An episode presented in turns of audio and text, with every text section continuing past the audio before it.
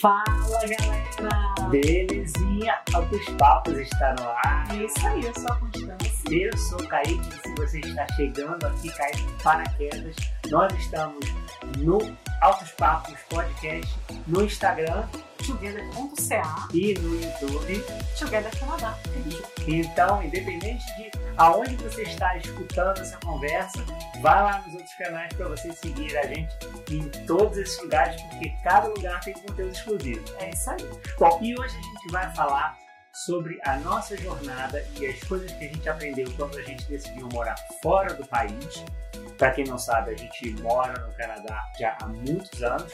A gente veio para cá em 2000 e... Virou em 2013. Mas a nossa jornada não começou em 2013. Na verdade, começou bem antes. É, e as coisas que a gente aprendeu e as coisas que a gente passou, eu acho que é, não são específicas de vir morar no Canadá. Eu acho que mesmo que você decida morar em outro lugar, sair, né, sair da sua cidade para outro lugar no país ou para fora do país, independente de quando você está assistindo isso, os processos estão sempre mudando. Mas eu acho que o mais importante é que a mudança mais básica, mais fundamental. E a mudança aqui também. Exatamente. Então a gente vai falar sobre isso, sobre as coisas que a gente aprendeu e o caminho das pedras. O que, que você precisa passar para que as coisas deem certo realmente quando você for ser um imigrante. É, eu costumo dizer que é para ser uma mudança menos sofrida, né? Porque sofrer todo mundo vai sofrer, né? É, não é fácil, é uma mudança muito grande. É, eu acho que quando você pensa em morar fora do país, né? Acho que surgem muitas expectativas, muitos sonhos, muitas preconcepções que muitas vezes não estão ali muito realistas, né? É, eu acho que uma das primeiras coisas que você tem que parar para pensar e rever é como é que é a sua rotina, como é que é o seu dia a dia. O seu estilo de vida, Exatamente. Né? E a gente no Brasil muitas vezes está acostumado a ter uma estrutura familiar, pessoas que estão perto, serviços é, e pequenos luxos que quando você muda de vida, quando você vai para um lugar diferente, você acaba tendo que abrir mão.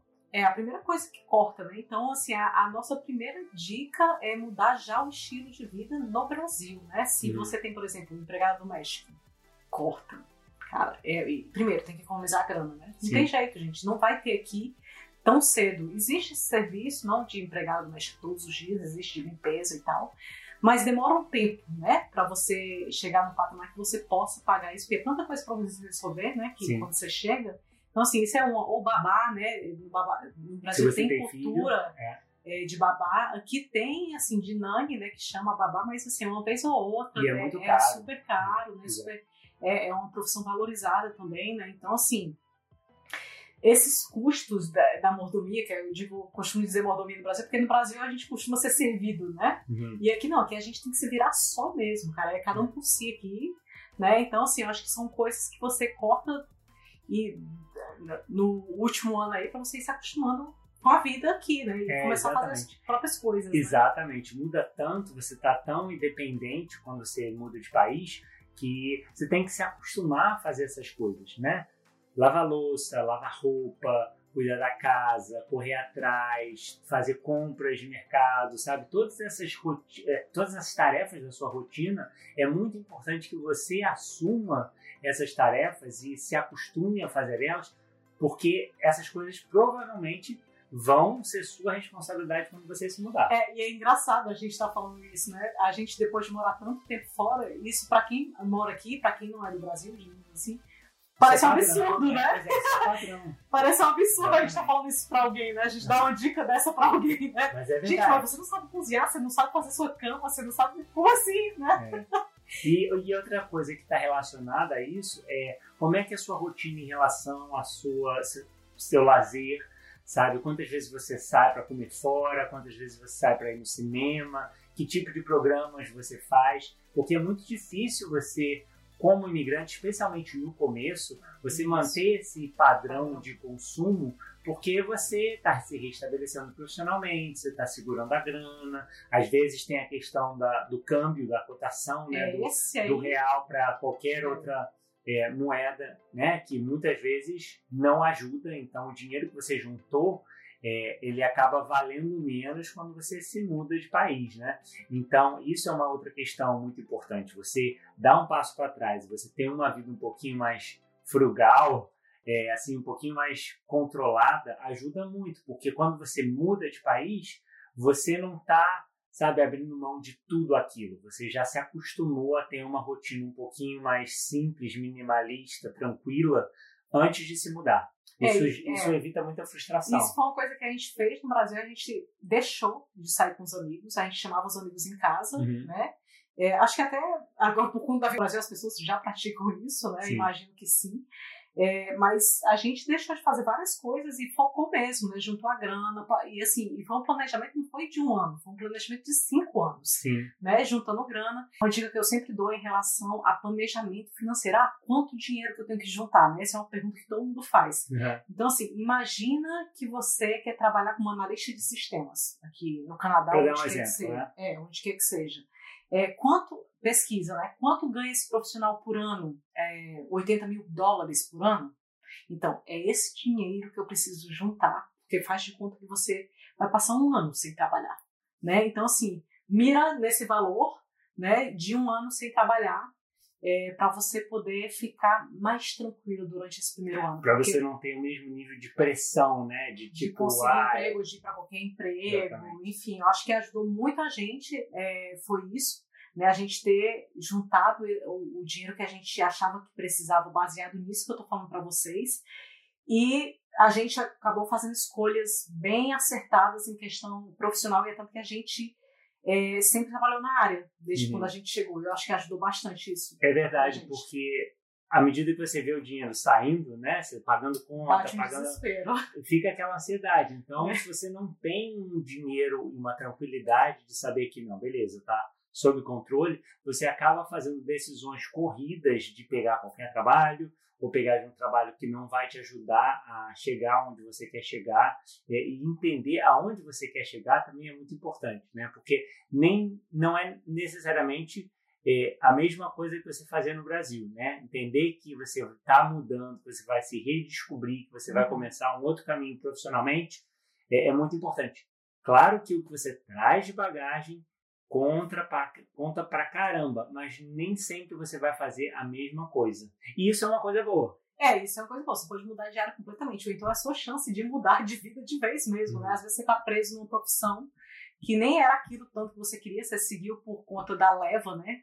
É, porque era por conta de dinheiro e às vezes você quer ser artista ou quer ser designer e trabalhava como advogado, enfim, as pessoas mudam muito de profissão quando mudam de país também. Agora, falando um pouco da língua, né, geralmente a gente acha que tem inglês melhor do que a, do que a gente precisa. Sim, e na, na verdade, verdade é o contrário, na né? Na verdade, quando você chega, você descobre um monte de coisas que você não sabia que você não sabia.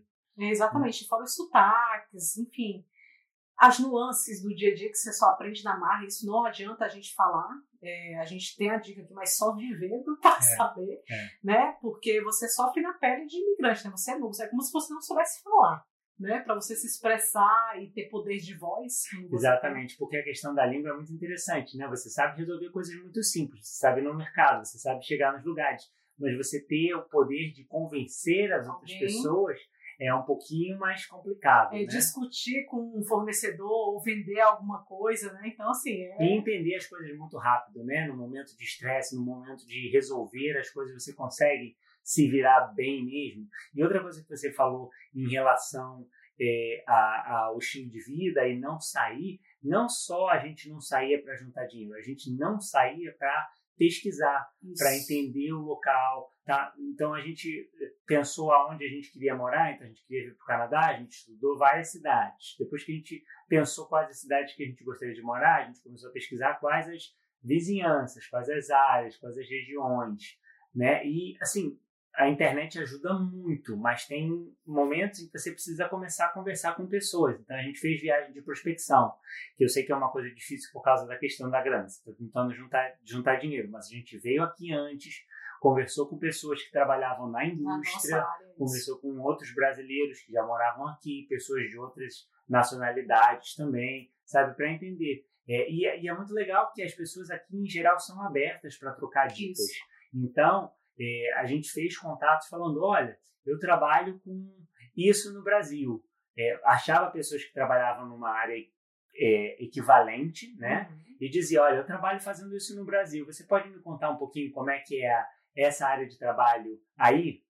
É, e a pessoa, as pessoas em geral são abertas são a dar abertas. essas dicas, a trocar essas experiências, sem, assim, sem ser uma, uma entrevista de trabalho. Você quer saber como é que é a área de trabalho naquela região, como é que é a empresa, qual é, é a sua experiência, o que, que é valorizado, sabe? Então tem skills que são muito importantes naquela área e tem coisas que você traz do Brasil que não necessariamente vão ser procuradas, uhum. né? Às vezes até é útil, né? Eu acho que em geral o brasileiro tem muito jogo de cintura, é muito ver, é, é, versátil, versátil, né? trabalha bem, corre atrás de aprender, mas nem sempre é isso que as pessoas estão procurando aqui. É, isso é uma coisa, uma outra dica muito importante é para para pensar e tenta entender por que que você está mudando de país. Isso. Qual é o seu objetivo?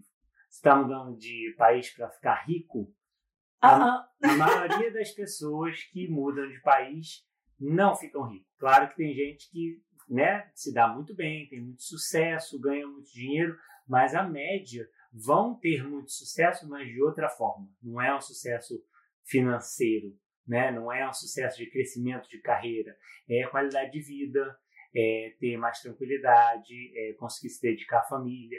Então, para para realmente pensar e entender quais são os seus objetivos, o que, que você quer mudando de país. Isso vai te dá um pouquinho mais de tranquilidade e, e, visão mesmo do que você quer conseguir. E, de novo, como a Constância falou, fazer, tomar decisões melhores.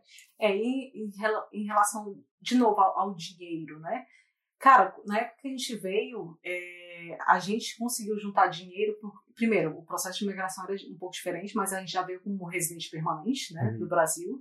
Então, assim, a gente já não teve esse gasto que a maioria das pessoas hoje vem como estudante ainda dá para vir como residente permanente do Brasil, quem estiver vindo para o Canadá, né? Agora tem que ter mais paciência, né? Porque tem gente que tem pressa de sair do país, né? Então essa, essa questão da pressa pode ser uma grande pegadinha aí de deixar o seu processo de imigração mais ralador, digamos assim. Vai ser e mais caro. Muita, vezes, mais né? relação e mais caro, né? E é engraçado que na época que a gente veio não existia é, profissionais para trazer a gente, ou agências de imigração, nada disso. A gente fez tudo sozinho. Eu acho que foi um bom pulo do gato aí, porque a gente economizou bastante dinheiro, que é esse dinheiro que a gente falou para vocês, né? É, da profissão da gente.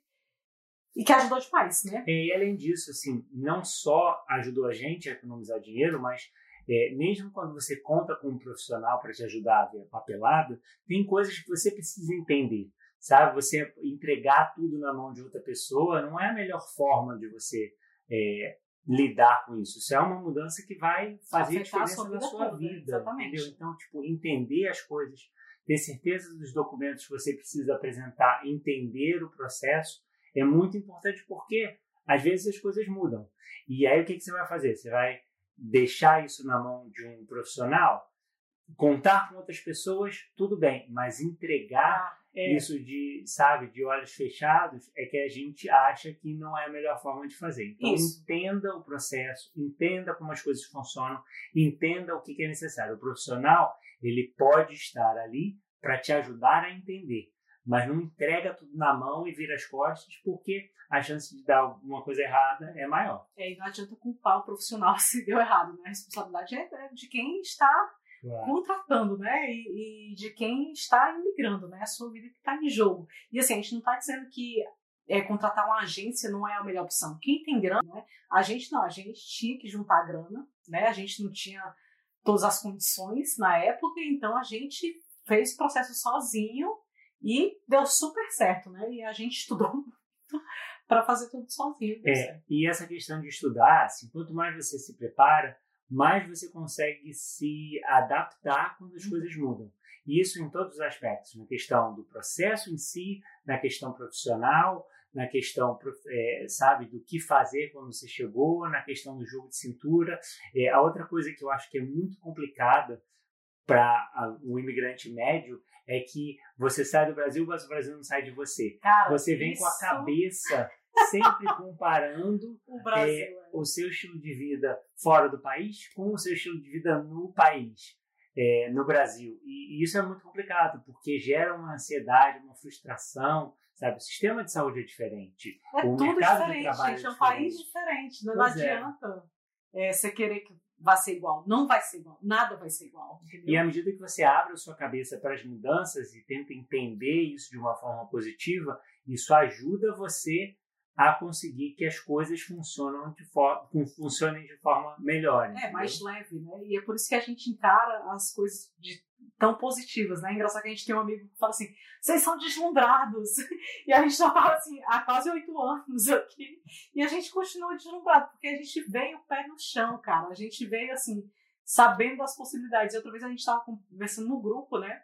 E a galera, ah, gente, é, falando do Instagram, ah, mas o Instagram não, não, não, não mostra a vida real. Gente, o Instagram é um recorte, né? Da vida das pessoas. Então, assim, eu não acho que, por exemplo, as mídias sociais sejam a melhor fonte para você saber como é que é a vida real. Verdade. é. Aqui. É uma boa fonte para você ter os contatos e você entender as nuances com as pessoas nas conversas, mas não no que é postado ali, porque ali é um recorte. Então, assim, não caia nessa furada. Entendeu? É, assim, redes sociais são importantes e ajudam você a restabelecer contatos é, na área que você está né, tentando entrar, né?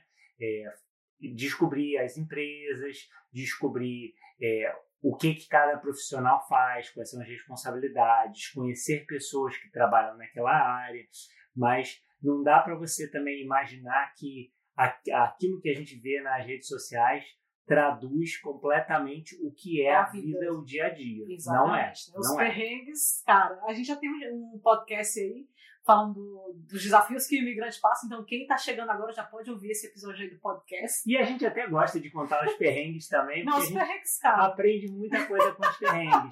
Mas é, normalmente nas redes sociais você vê muitos bons momentos, as coisas que você quer compartilhar. E, e os perrengues nem todo mundo fala. É isso aí. Por isso que a gente vai dar aqui essas dicas e por isso que a gente fez o podcast anterior também, falando dos perrengues. O que mais? Bom, outra coisa que a gente falou da questão da pressa para vir. Quando você chegou, tem muita gente que continua com essa pressa. Pressa, né? né? Assim, tipo, chegou e já é, vai logo morar num lugar caro, já compra carro, já começa a gastar Mobilia o dinheiro. tudo com coisa nova. Tipo, a gente fez o contrário. A gente chegou de mansinho, devagar. A gente passou, sei lá, mais de dois anos sem carro. Foi dois anos e meio sem carro. Exatamente. A gente escolheu ficar, alugar um, um apartamento perto de transporte público para que a gente tivesse eh, comodidade e pudesse né, se deslocar facilmente para chegar em qualquer trabalho que a gente arrumasse. A gente não sabia onde a gente ia arrumar A trabalho. gente então escolheu um lugar central. É. Exatamente, num lugar que fosse mais ou menos central. É, e a gente, pô, passou muito tempo dormindo num sofá-cama. Na sala, Na sem sala. cama. Tipo, Era o único móvel da casa. é, por um tempo foi a única coisa que a gente tinha. Exatamente, a gente chegou segurando a grana, fazendo contato, entendendo aonde é que a gente devia gastar o dinheiro que a gente juntou.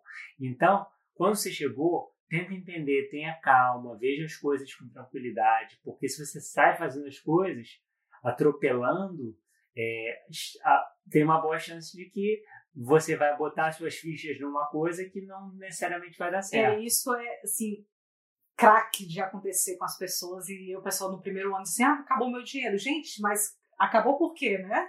né? Então, assim, pensa nisso e não tem pressa, porque as coisas vão acontecer. né? Eu costumo dizer que os dois primeiros anos são muito difíceis, né? É uma adaptação, né? Como se tivesse um filho, né? Tudo novo. Quando você muda, é tudo novo e, e tem essa fase de adaptação mesmo. Existe, inclusive, né? A gente fez vários cursos aqui é, de, do governo, inclusive, para quem vem com uma residente permanente. É, quem tiver interesse depois pode perguntar e a gente pode passar para vocês algumas dicas. Mas tem uma curva, existe uma curva de adaptação do imigrante e todo mundo, 100% das pessoas passam por isso, né? Primeiro é o deslumbramento, A pessoa chega achando que tudo é uma maravilha, Maravilha. tudo aqui é perfeito. E aí depois você começa a se acostumar mais com a rotina, você começa a achar que tudo aqui é horrível, tudo era melhor em casa, né? Você começa a sentir saudade das pessoas, dos amigos, e aí você começa a lembrar só das coisas boas que tinham lá, e depois as coisas começam a voltar para a realidade. Você entender que em todo lugar vão ter coisas boas e vão ter coisas que são mais desafiadoras, né? É isso aí. A gente, a gente tá falando essas coisas e dá risada hoje, a gente tá super bem estabelecido, a gente tá muitos anos fora do país, né? E assim, eu até faço um convite para vocês, quem não viu o vídeo da nossa cidadania canadense, dá uma olhada, tá, tá no YouTube, é Together Canadá, para quem não está acompanhando a gente no YouTube. Dá uma olhada que acho que vai dar uma inspirada em vocês. A gente fala bastante coisa e tá bem do coração, digamos assim, para não dar spoiler.